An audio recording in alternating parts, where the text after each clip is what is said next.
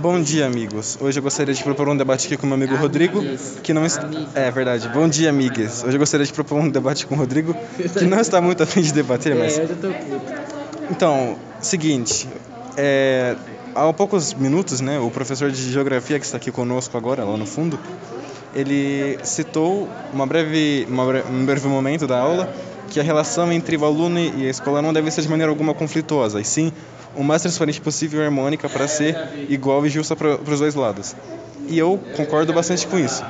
Porém, parece que o Rodrigo não. Então, considerando isso, já que ele não quer falar, eu vou supor quais seriam os pontos dele aqui. Porque, por exemplo, eu vou dar um contexto aqui do que está acontecendo na, na nossa escola. De maneira bem breve também, para não deixar ponta para a gente como grego stalkear a gente, mas... Por exemplo, a gente tem uma proposta de fazer um trote por mês, que seria aquela, aquelas brincadeirinhas de terceiro ano do ensino médio. Porém, algumas alunas aqui, se eu não me engano, já falaram brevemente isso com a direção, e elas recusaram, falaram que só no final do ano e tudo mais. E a nossa sala, no geral, entrou em consenso que isso não, não é tão certo assim.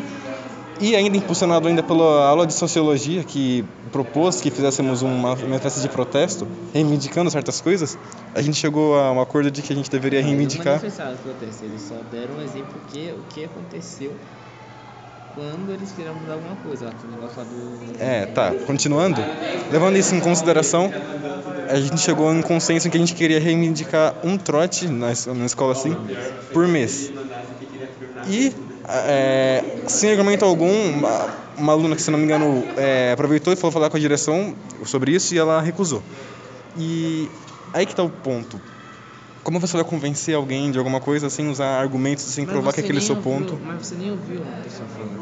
Então, então você sabe eu, que a pergun pessoa fez esse argumento? eu Às perguntei. vezes ela, mesmo você não argumento, mesmo ela tendo argumento, a direção tirou, né? Então, mas eu, eu perguntei, eu perguntei pra ela como ela falou, e ela falou que só pediu pra se poderia ter um trote por mês. Ela só falou isso. Se ela tivesse usado algum argumento, ela teria especificado nessa fala que ela teria que ela usou. né?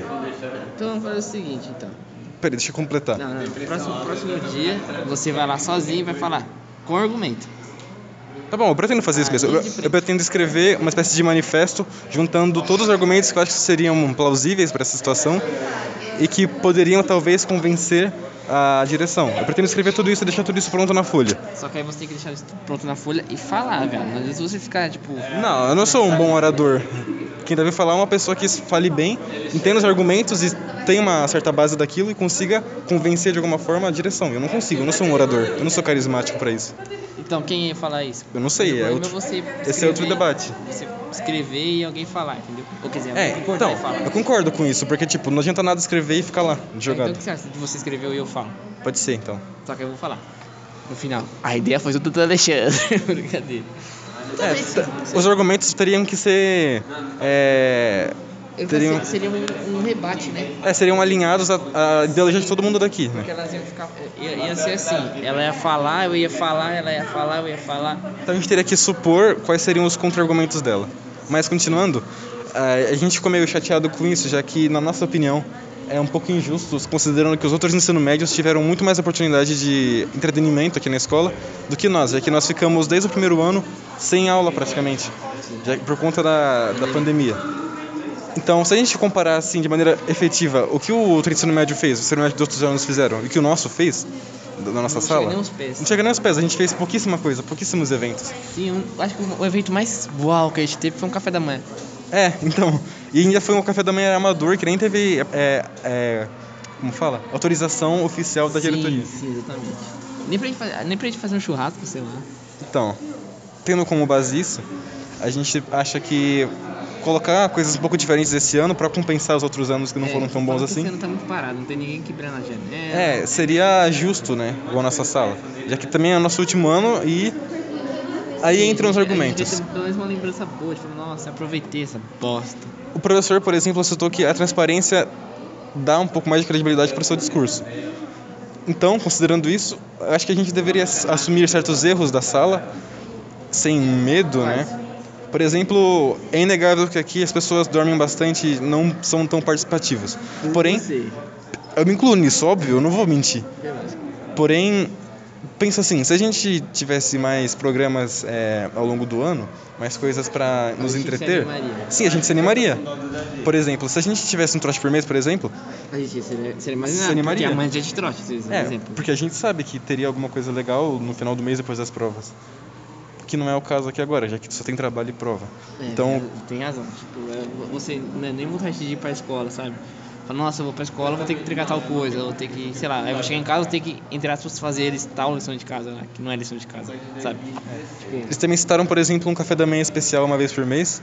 Eu acho um pouco exagerado, mas vendo por, esse, por essa perspectiva de entretenimento aqui né, na, na aula, que falta, de certa forma, acho que não acho é exagerado. Porque, Então, tipo, levando é- em conta é, É isso- um negócio, entre aspas, simples. levando em conta isso, é uma coisa simples, uma coisa que é cabível.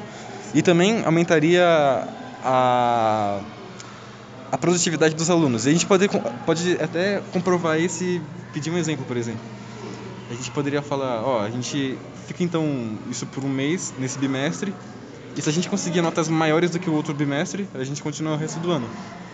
Pra gente provar pra direção que de fato é uma coisa benéfica pra sala, que ajuda a- a levantar a moral dos alunos, e que não vai ser só bagunça é meio em vão. difícil. Quê? É porque é meio difícil né, nesse sentido. De, esse aqui é um exemplo, né? Mas, tipo, desse negócio de aumentar a nota e tal. Porque tem gente aqui que não é, não é questão só de estudar, entendeu? Vai ficar nervoso, sei lá, o bagulho da prova, esquecer, tá ligado? Aí a pessoa fala, meu Deus, eu preciso tirar nota e eu não sei essa questão e eu preciso tirar nota por causa que senão minha sala não vai fazer os negócios, entendeu? Não, é só estudar da maneira que, que o estudo deveria ser levado. Porque, tipo, você não estuda lendo e decorando coisa, você estuda entendendo o que a matéria quer dizer e sabendo, de fato, como aquilo funciona. E não só decorando fórmula e fazendo da maneira mais sistemática possível. Porque o ensino deveria ser isso, você aprende alguma coisa como ela funciona, sem decorar, entende como aplicar aquilo de maneira correta e na prova serviria só para você provar que você sabe aquilo. É assim, na, no papel, no fundo, era para funcionar da seguinte maneira. E, obviamente, atualmente não funciona desse jeito. Como saber se a pessoa tá dormindo? É, realmente está. E, então, continuando, se a gente tentar ter um, um estilo de estudo um pouco diferente, é, não só pensando na parte sistemática da coisa, na, na parte de decorar, tentar realmente entender e estudar da maneira que deveria ser estudada, como eu já disse antes, talvez o desempenho dos alunos no geral seria melhor. Isso não, não é uma crítica ao ensino em si, é uma crítica mais à educação mundial no geral, já que hoje em dia ninguém vai para a escola para realmente aprender e passar conhecimento, tanto dos alunos quanto dos professores. É mais um, como um, um dever, é mais como um trabalho do que qualquer outra coisa. Então a pessoa não tem um cuidado de realmente saber se ela vai aprender ou Sabe não. que eu acho estranho? Porque, tipo assim, eu né, acho, que não- acho que é uma comparação meio burra. Mas tipo, quando era obrigatória a máscara, quase ninguém usava. O pessoal brigava porque usava. Lembra? Agora que tirou a máscara, todo mundo de máscara. É, depende da pessoa, né? Imagina, só que imagina se fizer isso com a escola. Com a prova? Com a escola. Ah, eu acho que. a escola é um negócio obrigatório, entre aspas. Sim, porém, eu acho que isso iria, de certa forma. é, Estagnar o sistema de educação. Porque, tipo, tem Não, dia que eu não quero ir pra escola e era, só não ir. Não, não é estagnar, mas acho que seria um pouco prejudicial para as classes um pouco mais pobres, já que tem pessoas que só têm a escola como fonte de alimento e elas só vão para a escola porque é obrigatório os pais têm que levar para lá. Se não fosse, os pais nem ligavam nem levavam. Então, de certa forma, a pessoa tem uma educação forçada e, e essa educação forçada acaba providenciando para a pessoa um, um futuro melhor. Claro que é um, isso é um exemplo e também tem o lado contrário, de pessoas que mesmo estudando não conseguem nada. Mas o, o capitalismo é assim, De- né? Debutamos, debutamos sobre. Debutamos não, cara. Falando merda. Deba debatemos, se debutamos. Nem pra me avisar, hein? Debatemos sobre esse consenso da escola chegamos a um consenso que dá tudo certo. Agora vamos falar sobre o seguinte: quais, quais são as opiniões formadas sobre pessoas de 1,50m mais ou menos que usam um brinco de cruz, são loiros, brancos e ficam brincando de carrinho e passar marcha imaginária na hora do recreio. E coincidentemente você odeia essa pessoa por alguns motivos familiares. É, sim, só por consideração, qual é a idade dessa pessoa? Puta mesmo, né? Não dá pra saber. 12 anos? 12? 12 ou 13? Tá, tá, tá na sala. Ah, então 12, 12 anos, 13 anos. Então a pessoa não está em apta a brincar de carrinho imaginário e passar marcha. O cara tá travado de lança pra eles. É, eu acho que eu vou encerrar por aqui, gente. Eu não consegui o que queria mesmo, foi mais um, uma con... Conseguiu sim. Eu não consegui o Porque que ele não, queria. ele não é contente com nada. Nossa, isso é uma visão. Sua mãe pega e ouve isso daqui. Qual que é o problema? Ela fala, meu Deus, os amigos do meu filho são todos doentes. Mas são mesmo. Que seja errado. Eu acho que essa visão é é muito precipitada. Até porque o único amigo do filho dele sou eu. É, essa visão que o Rodrigo tem sobre mim é muito precipitada e não faz sentido, tendo em vista o que de fato eu sou. E se você. Tá bom, seu norme, crinjona, piu. Eu vou encerrar isso daqui.